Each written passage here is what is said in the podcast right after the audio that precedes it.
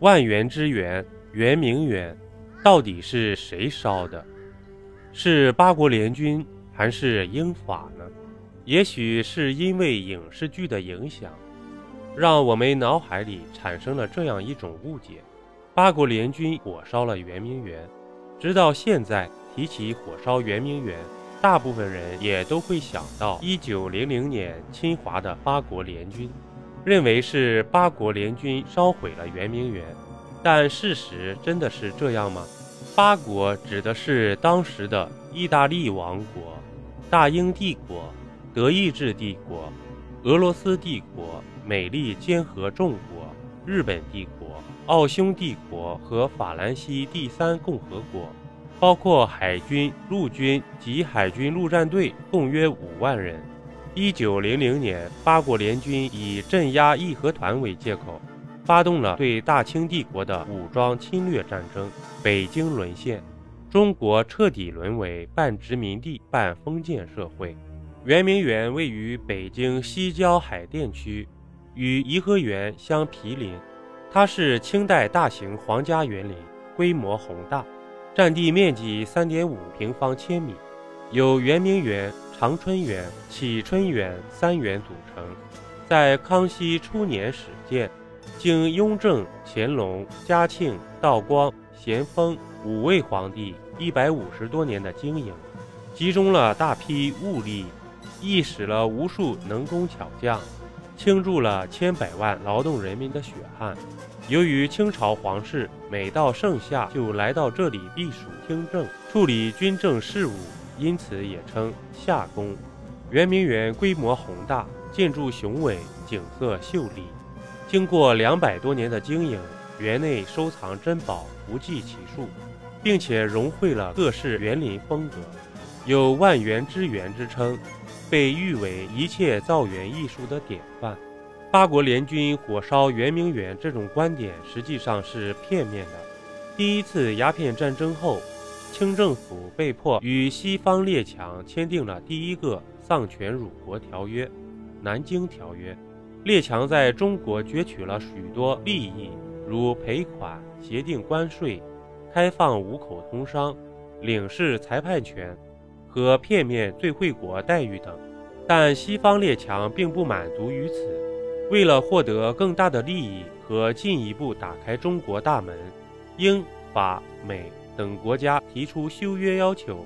列强无理要求遭到清政府拒绝后，英法美等殖民主义者恼羞成怒，决定发动新的侵华战争来实现其无理要求。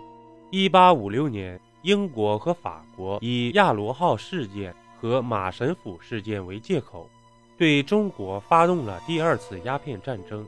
清政府武器落后，难以御敌，便在1858年开始派人与英法列强议和。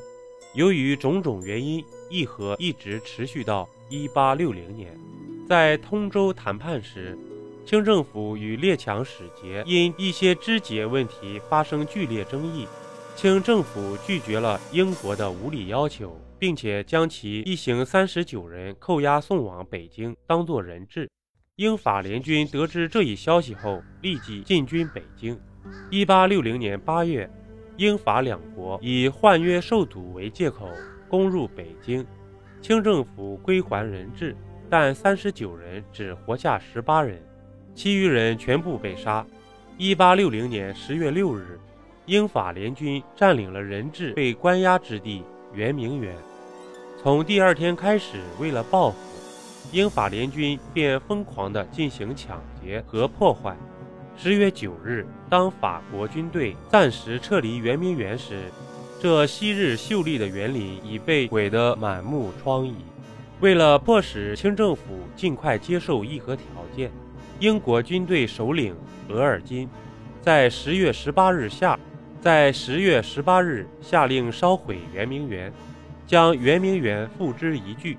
在之后的两天时间里，士兵们被分派到各个宫殿、宝塔和其他建筑中放火。